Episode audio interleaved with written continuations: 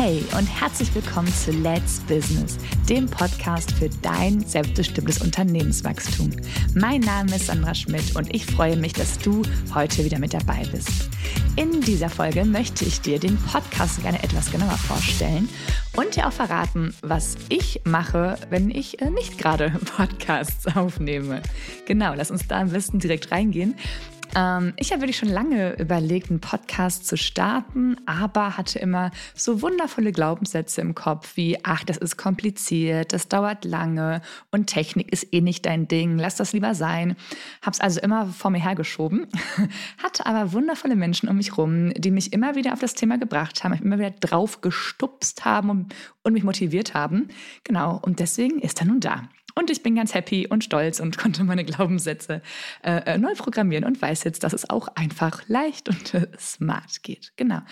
Und was mich noch äh, besonders freut, dass es jetzt heute an meinem Geburtstag auch tatsächlich ähm, klappt, dass der Podcast live geht. Also sozusagen ein Geschenk äh, für mich und ein Geschenk für dich, sodass wir gleich äh, doppelt Grund haben zum Feiern.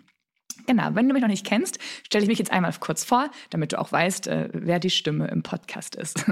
Sandra Schmidt, mein Name kennst du ja schon. Ähm, ich lebe jetzt in Hamburg und ähm, komme mal gebürtig aus Nordrhein-Westfalen, habe da mein Abitur gemacht und wollte nach dem Abitur etwas ganz anderes machen, als ich jetzt mache.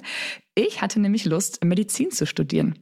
Ähm, mein Vater war aber ja auch schon äh, schlauer Fuchs, hat gesagt, Sandra, du kannst ja kein Blut sehen, vielleicht äh, denkst du noch mal drüber nach. Und ja, ich kann bis heute wirklich nicht gut Blut sehen, also war es vielleicht ganz gut, äh, dass ich den Weg nicht eingeschlagen bin. Meine zweite ganz große Leidenschaft ähm, sind Meeresschildkröten. Ich liebe Meeresschildkröten und da lag es echt nahe, ähm, Meeresbiologin zu werden.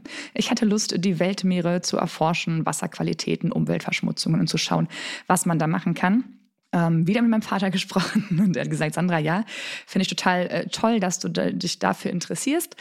Aber du alleine kannst die Welt nicht retten. Denk doch auch nochmal darüber nach, ob das wirklich das Richtige für dich ist. Also gut, auch nochmal drüber nachgedacht und dann doch ähm, ja, eher beiseite geschoben. Und dann stand ich da etwas ratlos, nachdem diese beiden ähm, ja, Wünsche nicht äh, wirklich funktionierten und bin dann eines äh, Herbstnachmittages durch unser Gymnasium gestapft, am schwarzen Brett vorbei und da war ein ähm, Plakat auf dem Stand, wir suchen dich, die Finanzverwaltung Nordrhein-Westfalen. Und ich habe mich tatsächlich angesprochen gefühlt. Ich dachte, ach, ich bin eine Frau, ich möchte mal ähm, Kinder bekommen. Da ist doch total super toll, Beamtin zu werden.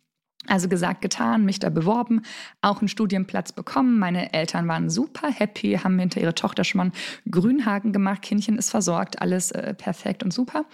Hab dann, wie gesagt, da studiert, hab da äh, genau auf Diplom, äh, hab Steuerwissen jeden Tag in mich hinein äh, eingetrichtert bekommen, wirklich alle Steuerarten hoch und runter.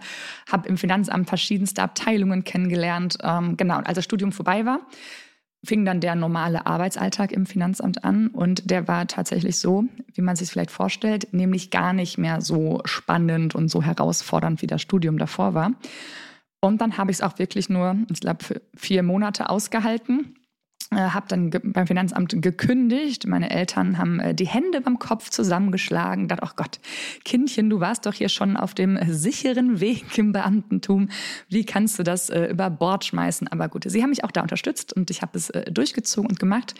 Habe dann bei Ernst Young und PwC, also wirklich den größten äh, Steuerberatungs- und Wirtschaftsprüfungsgesellschaften gearbeitet, dort meinen äh, Steuerberater gemacht, habe da dann ne, große Firmen äh, beraten und da steuerstrategisch agiert, habe zwei wundervolle Kinder bekommen und danach entschieden, ich möchte jetzt was eigenes machen. Ich möchte nicht wieder zurückgehen, möchte nicht für andere arbeiten, möchte was eigenes für mich aufbauen, was, was kreieren.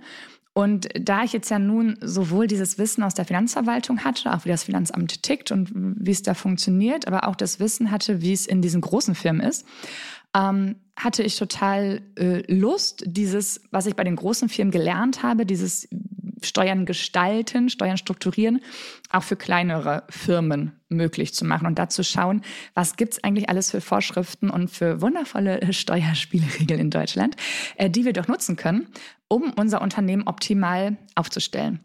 Denn ähm, so als Steuerberaterin hat man ja sonst eigentlich ja, diesen klassischen Schuhkarton oder Wäschekorb, wie es umgangssprachlich so schön heißt.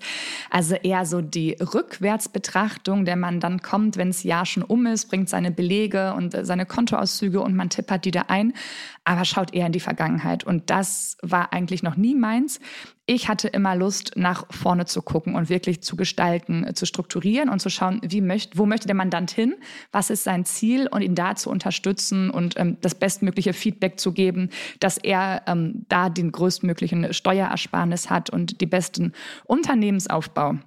Genau, und ähm, das war dann der Punkt, an dem ich dazu entschieden habe, ähm, eine eigene Steuerkanzlei äh, zu errichten und äh, es mir zum Steckenpferd gemacht habe, erfolgreiche Unternehmer äh, dazu verhelfen, Steuern zu sparen, Haftungsrisiko zu reduzieren, auch in die Zukunft zu denken und da eine Steuerstruktur häufig in GmbH und GmbH Holding Strukturen zu schaffen, die es wirklich ermöglichen, Steuern zu sparen, aber auch wirklich Vermögen aufzubauen. Genau. Ähm, das mache ich also den lieben langen Tag.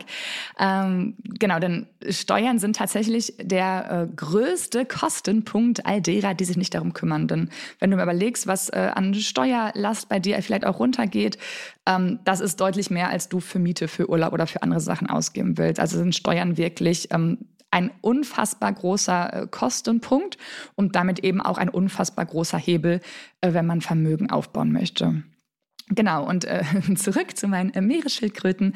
Äh, mein Meeresschildkrötenherz ist immer noch da. Ich liebe sie nach wie vor. Und nun habe ich es geschafft, ähm, durch dieses Unternehmen, dass ich Unternehmerin bin, einfach jedes Jahr Geld zu spenden. Also da etwas Gutes zu tun, äh, um da äh, zu helfen, dass die Meere gereinigt werden, dass Plastik eingesammelt wird, dass weniger Plastik produziert wird. Genau.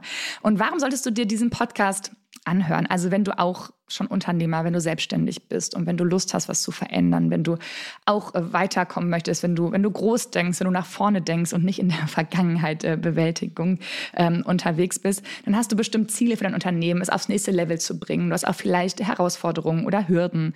Ähm, und hier bekommst du Wissen, Tipps und Tricks rund um das Thema Unternehmerwachstum. Also sowohl die steuerliche Seite, die natürlich bei mir als Steuerberaterin nicht fehlen darf, aber auch immer wieder ähm, Mindset-Input ähm, auch zu hinterfragen gucken, warum laufen Sachen gut, warum laufen Sachen nicht gut.